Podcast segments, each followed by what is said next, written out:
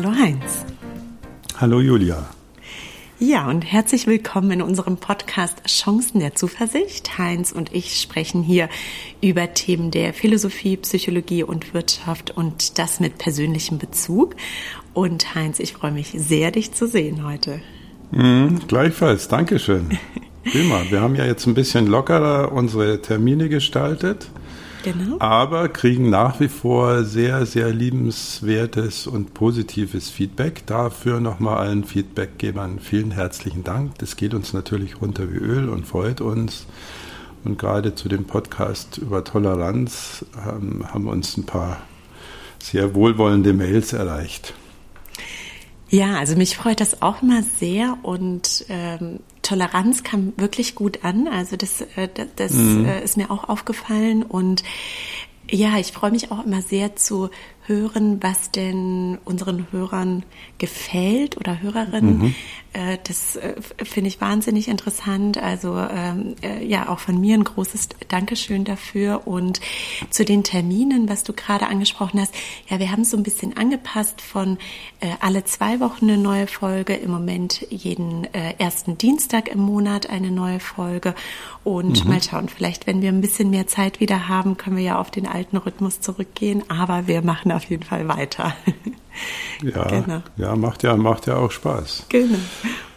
Ja, und für heute hatte ich mal ein Thema mhm. vorgeschlagen und eingebracht, was mich schon sehr lange in meiner Arbeit für die Wirtschaft und für die Industrie beschäftigt und was manchmal merkwürdige Blüten treibt.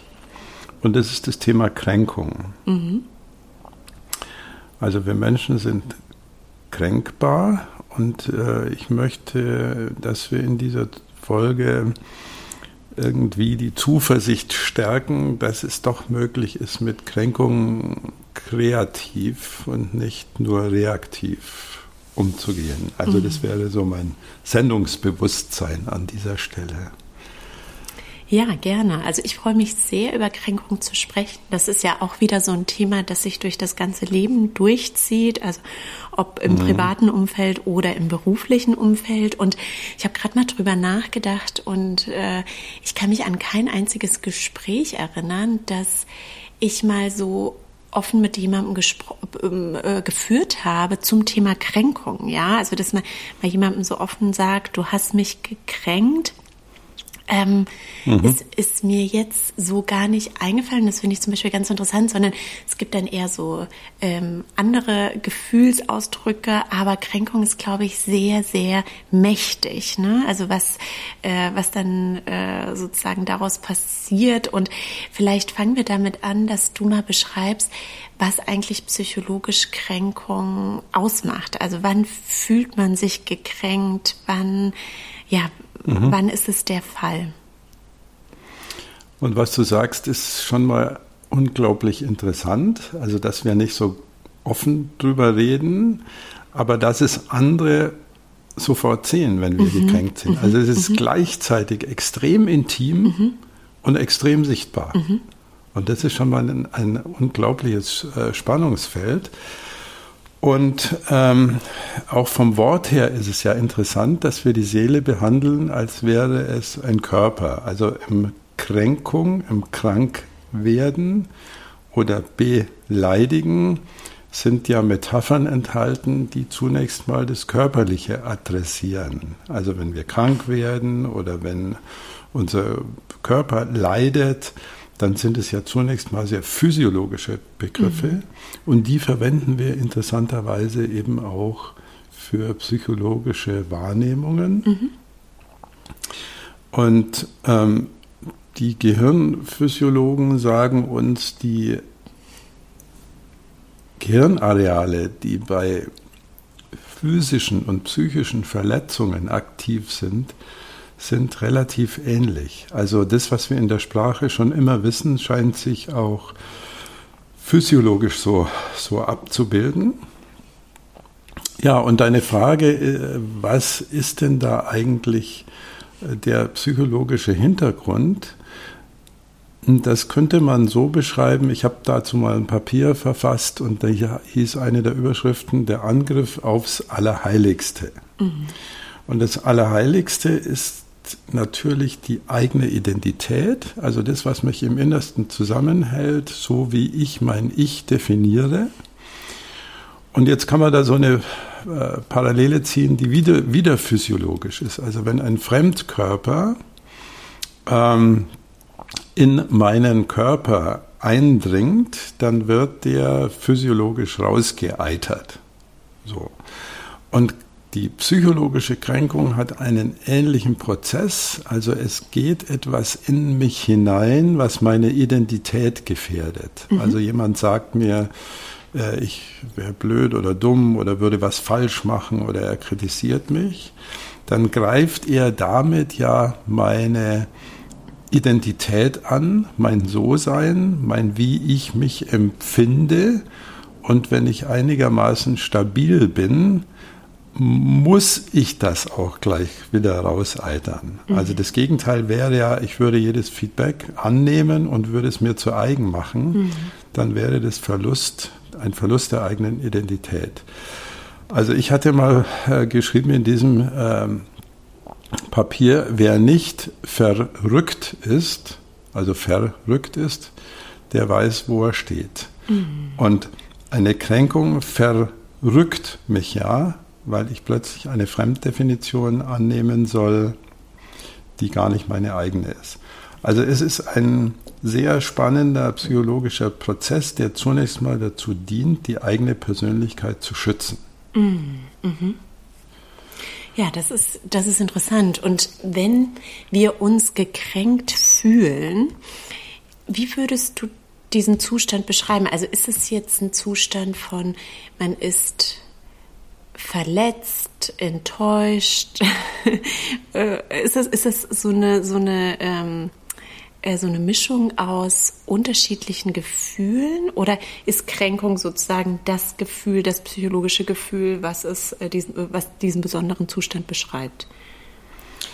Naja, die Emotionspsychologie ist ja nicht die einfachste Sparte mhm. innerhalb der Psychologie. Also wir hatten ja da mal, glaube ich, auch einen Podcast mhm. drüber gemacht. Da gibt es verschiedene Dimensionen und so weiter. Genau. Mit den fünf, fünf so Zentralen, ne? Genau. Ja, ja, ja, genau. genau. Ähm, was man sicher sagen kann, ist, es ist kein positives Gefühl. Mhm. Es ist nicht ein Gefühl, das ich haben will. Und es ist eine, wahrscheinlich ein Mischgefühl aus ähm, Trauer, Verletzung, aber auch aggressiven Anteilen, mhm. weil ja Energie bereitgestellt werden muss, um den Fremdkörper wieder rauszueitern. Mhm. Und, und vielleicht nochmal auch in die Richtung gefragt, also man kann wahrscheinlich nur von Menschen gekränkt werden, die ähm, auch in einer gewissen Weise wichtig sind. Ne? Also wenn es jetzt jemand wenn jemand etwas sagt, der mir unwichtig ist, dann wäre die Kränkung wahrscheinlich auch nicht so groß, wie wenn du es mir jetzt zum Beispiel sagen würdest. Und mhm. äh, wenn wir da jetzt äh, vielleicht einen positiven Blick drauf werfen, könnte Kränkung uns auch ein, ähm, ein ähm, oder könnte Kränkung uns aufzeigen, äh, welcher Bereich für uns auch besonders wichtig ist und von unserer Identität beispielsweise oder auch beispielsweise uns zum Nachdenken bringen, bin ich da auf dem richtigen Weg oder nicht, wenn man sich gekränkt fühlt, weil da mhm. hat ja jemand wahrscheinlich einen ja wunden Punkt angesprochen, äh, durch den man gekränkt wird. Also wäre das sozusagen die andere, die positive Seite von Kränkung? Ähm, wenn wir das so könnten, und da, da wäre meine Welt, wäre so, dass wir die Größe hätten, äh, dann anstatt mit Reaktanz zu reagieren, also so mhm. heißt ja der psychologische Begriff, ich will das Ding rauseitern, sich mal solche Fragen zu stellen, die mit Kränkung verbunden sind. Also zu dem, zu, zum ersten nochmal, hängt es mit, der, mit dem Grad der Nähe zusammen? Mhm. Äh, ja, schon, aber nicht nur. Mhm. Also auch eine Politesse, mhm. äh, die mir plötzlich erzählen will, dass ich ziemlich doof geparkt hätte, mhm. hat in ihrer Aussage, obwohl ich die vorher und nachher nie mehr, vorher nie gesehen habe und nachher nie, nie mehr sehen werde, hat sie doch, hat die, haben solche Aussagen äh, trotzdem komischerweise mhm. kränkendes Potenzial. Mhm. Wenn mir jemand sehr nahe steht oder mir wichtig ist, äh, dann natürlich umso mehr. Und je mehr er meine Identität gefährdet. Mhm. mhm. Also der Klassiker, jetzt habe ich deine Frage ein bisschen verlassen, aber mhm. wir sind ja in, in Wirtschaftskontexten auch unterwegs beide.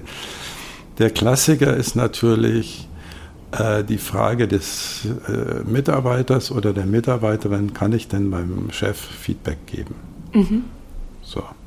Ohne, ja ohne den Chef zu kränken, oder? ohne den Chef zu kränken. Ja. Mhm. Und da ist ja auch noch die Rolle der Hierarchie, des mhm. Hierarchen mhm. tangiert. Und die meisten äh, Mitarbeiterinnen und Mitarbeiter, die ich kenne, sagen, einhellig, da musst du schon sehr vorsichtig sein. Also wie man es ihr sagt oder wie man es ihm sagt oder so. Und der Klassiker aus meiner Arbeit ist, dass äh, Feedback-Versuche nach oben sehr häufig mit Kränkung quittiert werden. Mm, also wir mhm. haben dann ich denke jetzt gerade an eine Bereichsleiterin, die hat sich da gut vorbereitet und hat ihr Feedback schriftlich formuliert und hat es dann ihrem Vorstand äh, geschickt. Äh, ja, und da kam dann so, der eine sagt, ich habe es noch nicht mal gelesen, der andere sagt, es betrifft mich nicht, der dritte mm. sagt, ich, war sauer, weil sie das geschrieben haben und so. Das sind eigentlich klassische und psychologisch auch sehr verständliche Reaktionen, die aber den Feedbackgeber natürlich sehr alleine lassen. Mm. So, also diese Reaktanz, und das ist ein sehr, sehr schöner Begriff, also ich will das alte Ding wieder loshaben, ist weit verbreitet und deswegen hat sich die Industrie ja das äh, 360-Grad-Feedback mhm. ausgedacht, mhm. was eigentlich eine Krücke ist dafür, dass man sich anders wohl nicht sagen kann. Mhm. Also delegiert man Feedback an ein teilanonymisiertes System, was aber die äh, gleichen Konsequenzen hat. Und ich denke da an ähm, ein Unternehmen, nur mal als ein Beispiel, wo die F1-Ebene, also die obersten äh, Führungskräfte, ein schlechteres Feedback bekommen haben insgesamt als die F2-Ebene. Mhm. Also die F2-Ebene kam mhm. ziemlich gut weg, die F1 relativ schlecht worauf die F1-Ebene äh, zur F2-Ebene gesagt hat, da sieht man mal wieder, dass ihr euch den Mitarbeitern anbietet und nur die Klassensprecher eurer Mitarbeiter mhm. seid. Mhm. Und insofern ist dieses positive Feedback für euch ein Zeichen eines schlechten Feedbacks. Mhm. Und strengt euch mal ein bisschen mehr an, damit ihr mal mehr zeigt, was eine Harke ist. Also mhm. die Deutungshoheit ist dann auch noch bei der Hierarchie angesiedelt und es macht viele, viele, viele Feedback-Prozesse leider dann zu sehr merkwürdigen Operationen. Und die, die dann negatives Feedback gekriegt haben, müssen dann auch noch in Seminar mit dem Psycho äh, sich reinsetzen und äh, irgendwelche Übungen machen. Und äh, ich kenne einen Kunden, wo die Leute gesagt haben, lass uns mal lieber alles positiv ausfüllen, dann müssen wir in kein Seminar. Mhm. Also da gibt es mhm. Blüten über Blüten, die alle um das Thema Kränkung kreisen. Und deswegen halte ich das für eines der wichtigsten mhm. Themen, auch im Führungskontext. Mhm. Ja, also im Führungskontext absolut, denn das kann ja auch so ein, so ein ähm, ja, versteckter Konflikt auch werden, ja, wenn es mhm. jemand nicht offen anspricht. Und jetzt denke ich einfach mal laut über, über das, was du gerade mhm. gesagt hast. Und wenn ich mir beispielsweise meine Situation in meinem Arbeitsumfeld äh, vorstelle, dann muss ich beispielsweise recht häufig Feedback geben, auch nicht nur in die positive Richtung, sondern vielleicht, was können wir mhm. hier besser machen, was durchaus kränkend sein kann. Und ich mache mir schon auch vorher Gedanken, vielleicht habe ich das nie unter dem Gesichtspunkt der Kränkung äh, so konkret gesehen, aber ich mache mir schon Gedanken, wie kann ich jetzt das Feedback so formulieren oder so geben, dass ich mhm. jemanden nicht persönlich nicht verletze oder eben auch nicht mhm. kränke. Ja? Mhm. Also dieser Schritt ist, den würdest du jetzt schon auch unterstreichen, weil wir möchten ja nicht ähm, äh, jemanden äh, absichtlich kränken oder sagst du, das ist einfach gar nicht, gar nicht zu verhindern? Ähm, in, äh, ja. Das ist super gute Frage, Julia. Super gute mhm. Frage. Äh, die Antwort heißt beides. Mhm. Also Einerseits ist es sehr richtig und wichtig, sich, nachzu, sich zu überlegen, wie formuliere ich denn mein Feedback. Mhm. Also beispielsweise, indem ich mich auf äh, Fakten beziehe, auf äh, Verhaltensweisen und nicht, wie die Philosophen sagen würden, ad hominem äh, argumentiere, also gegen Menschen mhm. und ihre Attitüden gehe, sondern auf das, was ich eben gesehen habe. So. Also da kann man tatsächlich viel arbeiten. Man kann auch, und da können wir Anleihen nehmen bei der gewaltfreien Kommunikation, mhm. die haben sich da sehr viel Gedanken gemacht, wo der Feedbackgeber sich selbst auch sehr viel äh, Mühe gibt zu offenbaren, äh, was ihn selber da treibt. Also mhm. welche Werte, welche Emotionen bei ihm tangiert sind, indem er also auch die äh, persönliche Betroffenheit über das, was er zum Gegenstand des Feedbacks macht, mitteilt. Und die andere Seite ist, dass auch das bestformulierte Feedback und das am saubersten argumentierte Feedback immer noch potenziell kränkend ist. Und ich habe mal geschrieben, Feedback, die domestizierte Form von Kränkung. Also mhm. du domestizierst es ein bisschen, mhm. kannst aber daraus nicht ableiten, ich nehme mal das kränkende Potenzial komplett raus. Das, mhm. das, geht zwischen Menschen nicht. Ich nehme jetzt mal an, du bist kränkbar, ich mhm. bin kränkbar. Äh, jeden, den wir irgendwie treffen, äh, wird es ähnlich gehen, dass mhm. es Situationen gibt, wo er sich eben beleidigt fühlt oder verletzt. Und wenn man 200 Jahre zurückguckt, da haben sich die Leute erschossen wegen Kränkung. Mhm. Also zum Duell angetreten. Mhm. mhm. Also er hat mich beleidigt und ich möchte Satisf Satisfaktion. Und es war erlaubt, da die Pistole mitzunehmen oder den Revolver und den anderen umzunieten. Mhm. Also man muss, also um nochmal zu zeigen, wie massiv das in uns Menschen drinsteckt. Ja, das erinnert mich ein bisschen an das, was du mal gesagt hast in der Folge von Fairness. Wenn, wenn wir uns unfair behandelt fühlen, schaltet mhm. das Gehirn aus und vielleicht ist es bei Kränkung ähnlich. Ne? Also wenn wir gekränkt sind, dann sind die Emotionen so präsent, dass wir äh, das Rationale dann vielleicht ein Stück verlieren ne? an der Stelle. Ja. Mhm. Mhm. Und, und das ist genau der Punkt. Also wir haben ja fast in jedem Seminar irgendwann was von Schulz von Thun gehört, mhm, mhm der ja mhm. die vier Seiten einer Nachricht äh, sehr stark und prominent äh, und didaktisch exzellent dargestellt hat. Also dass mit allem, was ich sage, ich immer die Beziehung mit kommuniziere, ob ich will oder nicht. Mit allem, was ich sage, habe ich einen inhaltlichen Anteil dabei. Mhm. Ohne Inhalt ist es ein bisschen schwierig. Ich habe aber immer auch etwas, was ich vom anderen will im Herzen, also mhm. das, was Schulz von Thun den Appell nennen würde. Und ich teile auch von mir selbst immer irgendwas mit. So, und jetzt ist es für einen, äh, einen Hörkontext ein bisschen schnell gegangen. Also man kann sich ja tatsächlich ein Quadrat vorstellen mit vier Seiten einer Nachricht. So heißt ja auch äh, die Überschrift über solche Grafiken bei Schulz von Thun. Und in der Kränkung hören wir nur eine Seite der Nachricht. Also nur die Beziehungsseite. Mhm. Mhm. Und wir reagieren in der Regel dann nur mit der Beziehungsseite. Also wir sagen, das löst bei mir, was weiß ich, Reaktanz aus. Äh, ich finde es nicht richtig, wie du das machst. Und, äh, und dein Zeug höre ich mir jetzt erstmal gar nicht an. So. Und was du sagst, wäre ja die Größe zu besitzen, es schaffen zu können, zu sagen, was ist denn die, der Appell dahinter mhm. beim anderen? Also was möchte er denn von mir? Mhm.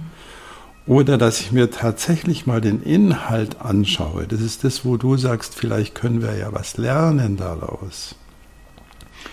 Oder das Dritte, dass einer, der mich kränkt, ja auch von sich etwas mitteilt also seine Not mhm. zum Thema des Gesprächs macht. Und leider gehen diese drei Seiten, äh, drei von vier Seiten gehen im Kontext der Kränkung sehr, sehr schnell unter. Mhm. Sehr schnell. Und das bedauere ich bei mir, das bedauere ich bei anderen. Und da ist auch äh, sozusagen der Humus für das Pflänzchen Zuversicht, was ich hier gießen mhm. möchte, dass ich glaube, wenn wir uns das sehr, sehr bewusst machen, dass es schon gehen könnte, die Kommunikation ein kleines bisschen zu erweitern. Mhm. Also dann zu wissen, ich bin jetzt gekränkt und beleidigt, also das kann ich nicht wegpacken, aber ich beiße jetzt mal die Zähne zusammen und überlege mir, was treibt denn den anderen um? Was mhm. ist denn seine Not hinter dem, was ich als Kränkung empfinde? So, und es ist wahnsinnig viel verlangt, weil wir alle beleidigte Leberwürste sind und Mimosen. Und äh, aber ich glaube, dass es geht. Mhm. Und ich hatte mal was vorgeschlagen, was ich in meinem Berufsalltag nur zwei, dreimal machen konnte, nämlich sowas wie Kränkungsimpfung. Mhm. Also wir üben an künstlichen, bewusst künstlichen Beispielen kleine Beleidigungen und halten inne und gucken dann mal gemeinsam, was geht denn jetzt gerade in uns vor. Mhm. Und wir hatten es einmal, äh, Entschuldigung, dass mir jetzt gerade noch eine Story einfällt. Wir hatten es einmal bei einem exzellenten Trainer, Ben Furman heißt der, ein äh, finnischer äh, Psychotherapeut und Psychologe. Da haben wir das tatsächlich mal gemacht. Also mhm. wir sind in Zweiergruppen gegangen, also da war ich selbst Teilnehmer und haben uns anhand erfundener Beispiele gekränkt. Mhm. Und jeder wusste, es ist nur erfunden. Mhm. Und du spürst sofort, was in dir abläuft. Und wir haben dann geübt, eben die, Ben Furman hat es ein bisschen anders genannt, aber die anderen Seiten der Kommunikation trotz der empfundenen Kränkung wieder zu öffnen. Mhm.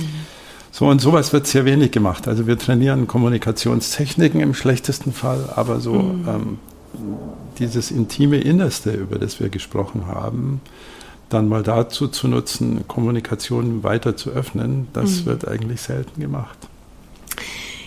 Ja, und für mich hat das zwei ähm, zwei Seiten, also äh, nicht, nicht im positiven, negativen, sondern mhm, oder, mhm. oder zwei Säulen. Ähm, und jetzt bin ich gespannt, was du darüber denkst. Und zwar das eine ist das Methodische, also die, das, was du gerade beschrieben hast, finde ich äh, sehr interessant. Also so sowas zu üben und methodisch einfach mal durchzuspielen und auch nochmal achtsam mit seinen Gefühlen umzugehen, ja, also wahrzunehmen, so jetzt bin ich gekränkt, so fühlt sich das bei mir an und äh, äh jetzt, jetzt mache ich diesen Schritt zurück und schau, ähm, schau, was man da machen kann. Also das ist so das eine. Und das andere, äh, was mir gerade durch den Kopf geht, ist, ähm, ja, jetzt bleibe ich mal bei dem Thema Führung, dass wir mhm.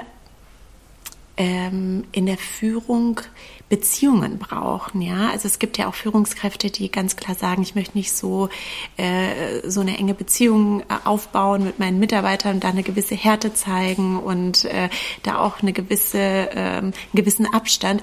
Aber mir zeigt eigentlich dieses Thema nochmal, wie wichtig das ist, nahbar zu sein, eine offene Beziehung auch im beruflichen Kontext, also im beruflichen Umfeld mit beispielsweise seinen Mitarbeitern zu führen, um solche Themen zuzulassen, denn anders geht geht es nicht. Ja, also auch da eine mhm. gewisse Verletzlichkeit, auch beispielsweise als Führungskraft zu zeigen, denn sonst lassen sich diese Themen wahrscheinlich auch nicht offen klären und lösen. Oder was ist, was ist dein Gedanke dazu?